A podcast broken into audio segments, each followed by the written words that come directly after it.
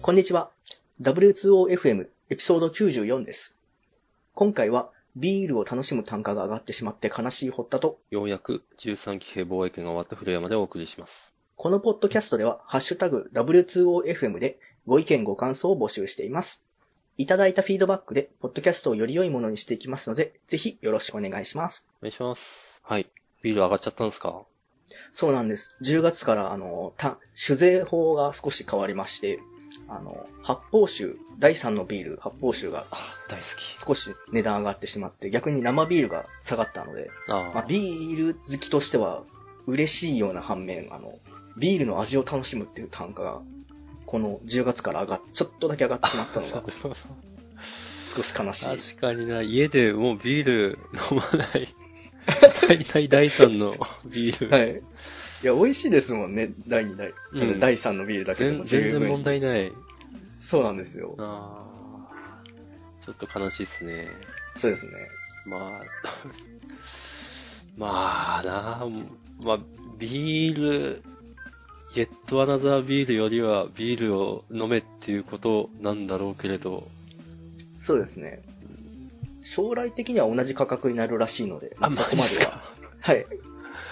でも、チェックを先ですね、2025年とか8年だったかなにああの、いわゆるシュワシュワするビール、あ、はい。シュワシュワするお酒は全部酒税が一緒になるっていうなるほど。ことになってまして、あの、もう第2、発泡酒第3とか関係なく同じ酒税にしましょうというのあがああるので。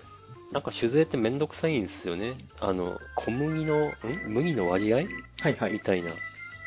ああいそうですねうん。ああいうめんどくさいのが、まあ、だんだんなくなるってことなんですかね。あ、そういうことらしいですね。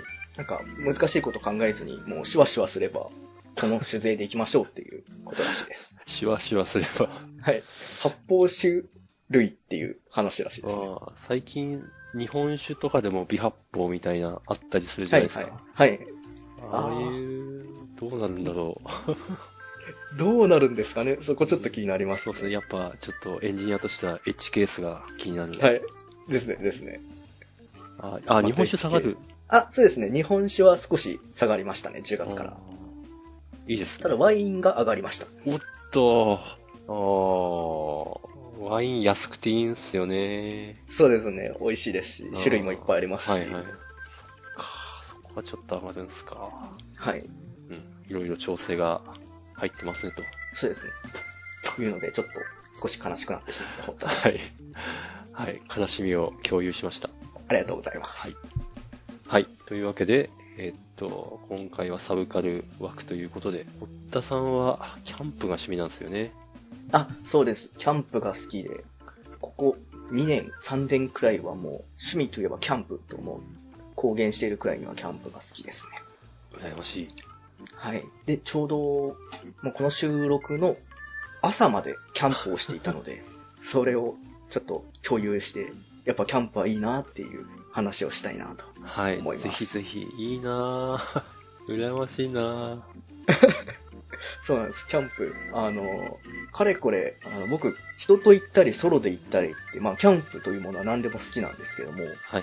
まあたまたま、あの、ここ2年ほどタイミング合わなくって、ソロに行ってなかったんですよ。はいはい。で、ちょうど、あの、GoTo キャンペーンで、あの、まあ、少し遠出が許されるっていうのか、まあ、ちょっと緩和されたというので、じゃあこの機にソロでキャンプをしようというので、2年ぶりに、あの、ソロキャンプをしてまいりました。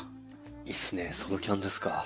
そうなんです。ソロキャンプ。結構いろんな人に何するのとか、あの、暇じゃないのって聞かれるんですけども、うん。まあ、やることはないんですよね、ひソロだと。うん。 それが、でもそれがいい。あ、その通りなんです。その通りなんですよ。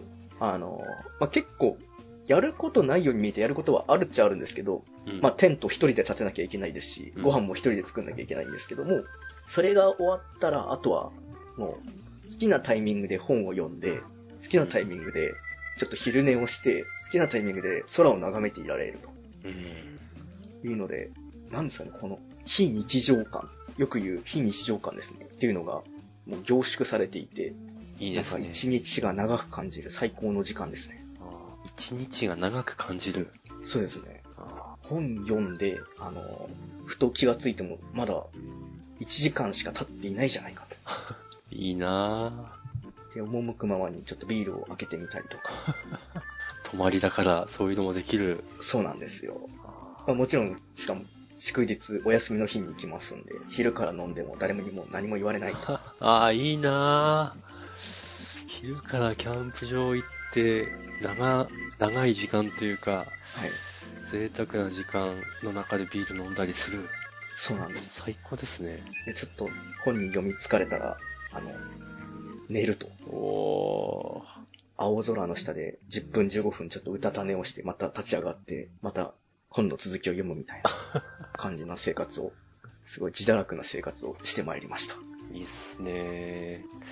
ちなみにこれ、どこ行かれたんですかえっと、今回行ったのはですね、えっと、静岡県の富士山のふもとにある、ふもとっぱらキャンプ場っていう、あれその名前聞いたことある。あの、まあゆるキャンの聖地としても有名でして、やはりあ。そうですね、あの、確か3話かなアニメゆるキャンの3話で、シマリンとなでしこがお鍋キャンプをしたのが、あ、このふもとっぱらキャンプ場ですね。えっと、餃子鍋あ、餃子鍋、餃子鍋かな合ってますまあいいや。あ、でも鍋したとこなんですね。あそうですねあだだっ広い原っぱなんですよね、そこは。ーいいなぁ。政治巡礼だ。あ、そうですね。そう結構キャンパーの中でも、その、ゆるキャン知らない人でも、まあ、キャンプといえばまず、ここは押さえておこうね、みたいな、うキんャンパーの聖地としても有名でして、そあんのな。何より景色がものすごい綺麗なんですよ。へぇあの、見渡す限り原っぱなんですけども、あの、富士山のふもとなんで、晴れてると、あの、目の前に、大きな富士山が広がってるんですよね。広がってましたいや、今回は残念ながら曇りだったんですあけど、残念。朝方にちょっとだけあの、頭が見えて、ああ、富士山の頭だ。あ、いいですね。それだけで感動しますね。か、いやー、いいなー。私も、 まあどうしても家族ってことになっちゃうんで、はいはい。いそうするとやっぱ大掛かりなんで、 全然こう、はい。二の足三の足を踏んでしまうんですけど、ソロキャン、まあ、ソロキャン。やりたいっすね。20年後くらいかな。あの、結構あの、いろんな方々、あの、キャンプ場を見まして、やはいっ。ぱり同じようにあの、お子さん二人を連れて、あの、家族キャンプされてる方とか、あいらっしゃったりとか、あと結構高齢なのかなうん高齢の方で、あの、まあ、夫婦であ、おーキャンプをしている方とかいらっしゃっそれはて、いいですね。おじいちゃんおばあちゃんになってからか。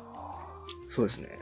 そういう方々を眺めて、なんか、キャンプってやっぱやっていくとだんだん、なんかその人それぞれの個性が出てくるんですよね。おうそのキャンプセットにはい。あのー、なんですかね、キャンプ、僕の中でキャンプってなんか3段階くらいあるかなって思っていて、お3段階。 3段階あると思っていて、はい。あのー、1段階目が、あのー、生存するためのキャンプっていう のがありまして、なんかマズローのあの欲求の三角あ形みたいな。よくご存知、あの、マズローの欲求階層のように、はいあの生存するって、まあ本当に一食十ですね。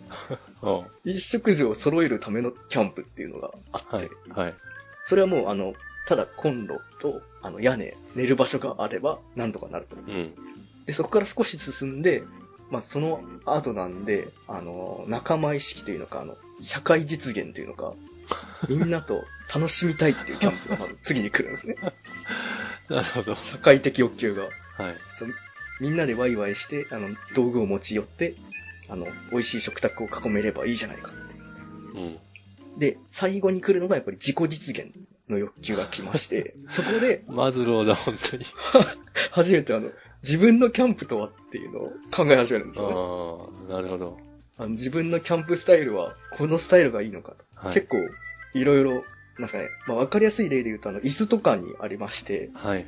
あの、椅子を、なんだろう、ちゃんと腰高くかけられる、ハイチェアって言うんですけども、はいあの、まあ、一般的な、多分今僕らが仕事とかで座ってるような高さの、もう普通の椅子のスタイルの方もいらっしゃれば、あの、少し地面に近い低い椅子に座るロースタイルの方もいらっしゃって、ほで、まあ、それに合わせて、それぞれ、なんですかね、そのテーブルの高さも変わってくるじゃないですう。うか、やっぱん、り。そうですね。最適な高さっていうので、そこから派生していって、自分らしいキャンプってなんだっけっていう、ちょっと見つけに、見つけ始める、探し始めるという段階が最後に来るんですよね。なるほど。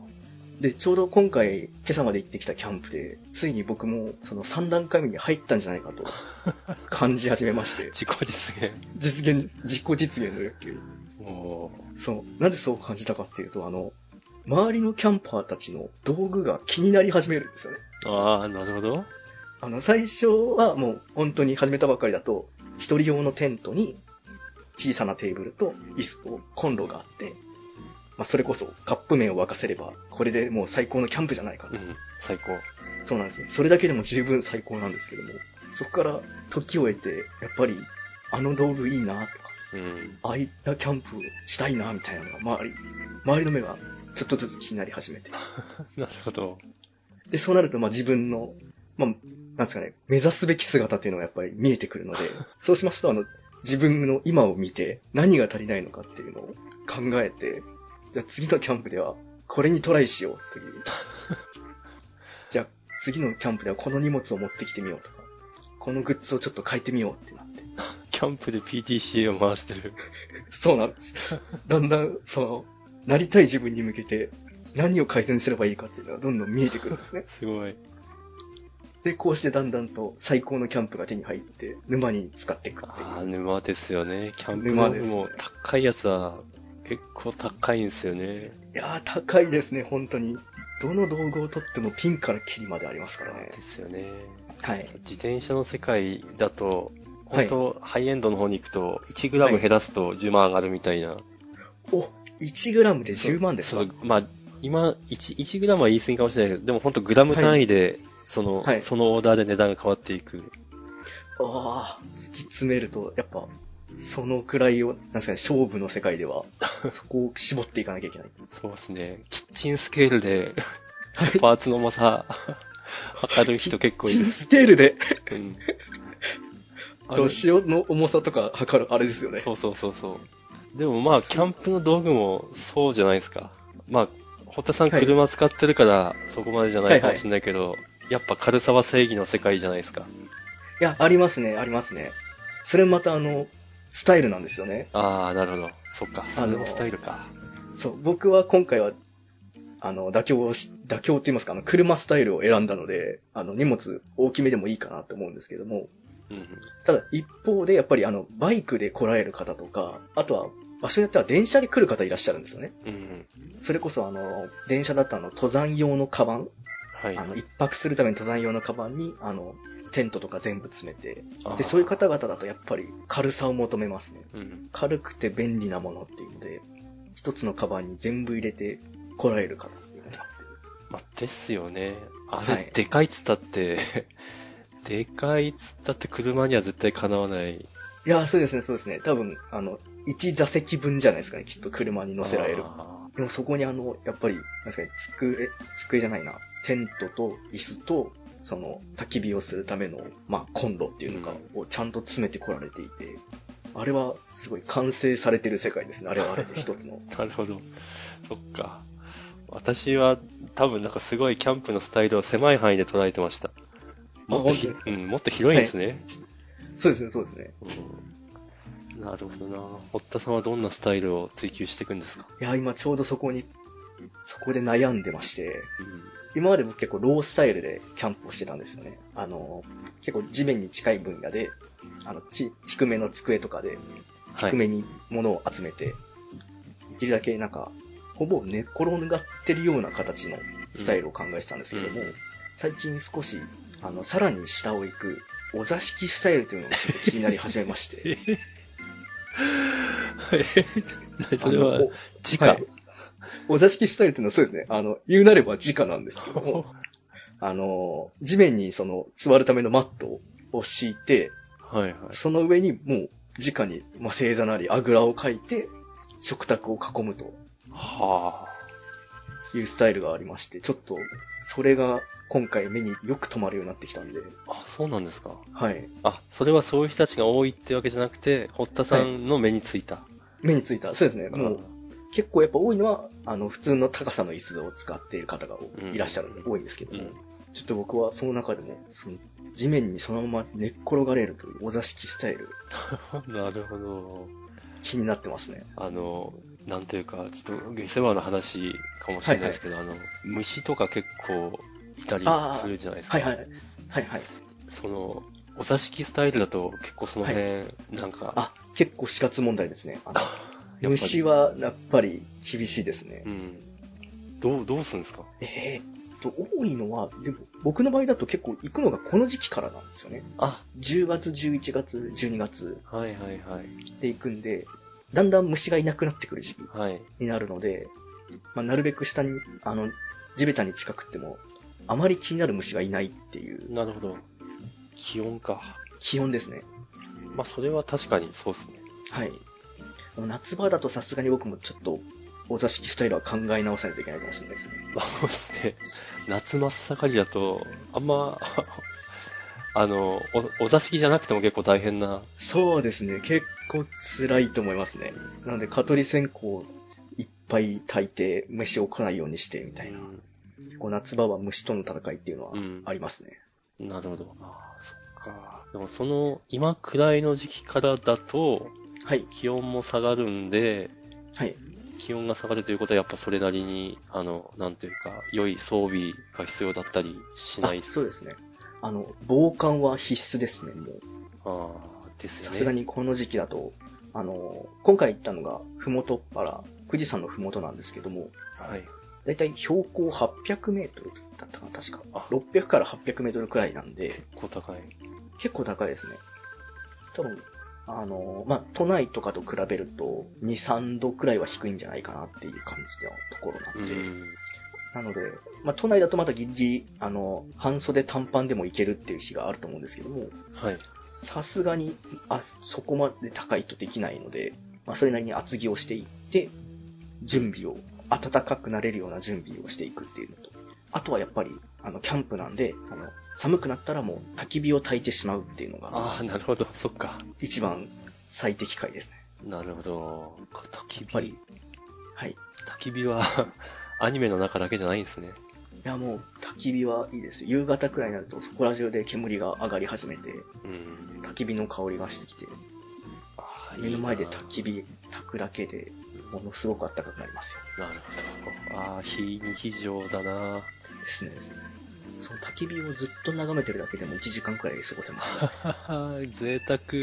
あれ、あれも結構、なんか育ててる感があって面白いです。育てる。そういう面白さ ですか。そういうのが、結構、焚き火って眺めててもいいんですけど、意外と忙しく火をくべ、薪をくべてあげないと、すぐ弱々しくなっちゃうんで、はい。もう、俺がお前を育ててやるんだっていう優しい気持ちで、薪をくべて、火を大きくして、暖を取って、で、だんだんあの夜更けと、あの夜が、夜更けはい。まあ、夜遅くなってくるにつれてだんだん薪もなくなっちゃうんで、だんだん火も小さくなって、しっぽりと一日を終えるみたいな。あーすごいな。なんか、なんていうか、人間的な生活の感じがしますね。あ、そうですね。朝に。ちゃんと明る暗くなったら寝て、明るくなったら起きるっていう感じがします。いいなあまあ、外は無理でも家族で行くか。いや、ぜひぜひ。結構、周りでもお子さんと一緒にいらっしゃってて、楽しくやってたり、子供がやんちゃして、お母さんに怒られてるっていうのを眺めな がら。はい。その時はちょっと先生にいろいろご指導いただければと思いいまやす。ぜひ、ぜひ。な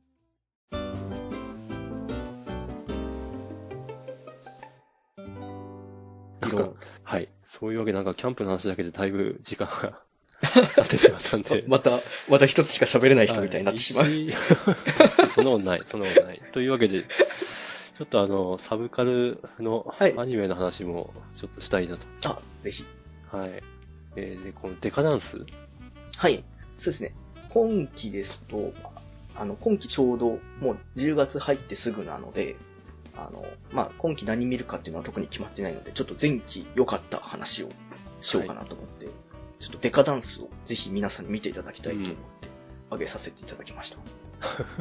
これ、堀田さんがここに小ノートに書いてくれたんで、なんだはない んだと思って見たら、もうめっちゃ面白くて、いや、そうなんですよ。うんいいです見ねていただいこてあれりがとうございます。いやいや、面白いの教えてもらってありがとうございます。そう、これ紹介したいんですけど、なんて言ったらいいかなっていうのはちょっと、ずっと迷ってまして。あのあ、そうっすね。そう。ネタバレもするのかしないのかみたいな話もあるし。そうなんですよね。僕としては、あの、1話と2話の間を楽しんでほしいと思ってい て、ま、なんか公式でもあるような話をしちゃうと、あの、なんですかね、多分近未来、多分100年、数百年後の地球の話なんですけども、はい。あの、人類が滅、あの、ガドルという謎の生物によって滅ぼされそうになっていると。はい。で、滅びそうな人類の最後の、なんですかね、拠点として、デカダンスっていう、なんですかね、あれは、要塞要塞ですかね。移動要塞 移動要塞。そうですね。なんか、ハウルの動く城みたいなやつなんですけど、確かに。その、移動要塞で、もう残りわずかとなった人類が、ガドルと戦っていくっていう話なんですよね。うんですね。ざっくり言ってしまうと。うん。こううん。あーこれ以上言うの難しいか な。ざっくり言うとそうっすね。はい。で、まあ、僕は結構あの、何人かにこれ、おすすめしていて、はい。あの中身は言えないんで、僕の感想を伝えるようにしてるんですけれども、うん。その1話を見ると大、SF ものなので、やっぱり1話見て、まあそれだけで十分面白いんですよね。なんかうんせ、ストーリー設定だったりとか、アクションっていうんですかね、あうの、ん。迫力があって、これはいいって思って、うん。うん意気を揚々と2話入るんですけど、2話になった瞬間に、あの、なんですかね、思考が追いつかないっていうの か、何が起きたのかわからないみたいなうん。状態になって、2話が終わるんですよね。なんか不穏な、あれですよね。そうですね。最初のあの、A パートっていうんですかね、オープニング前とかになってくると、番組間違えたのかっていう感覚なんですけ ど、あ、確かに。ああ、思った。あれなんか違うと思うんでうすけど、ん。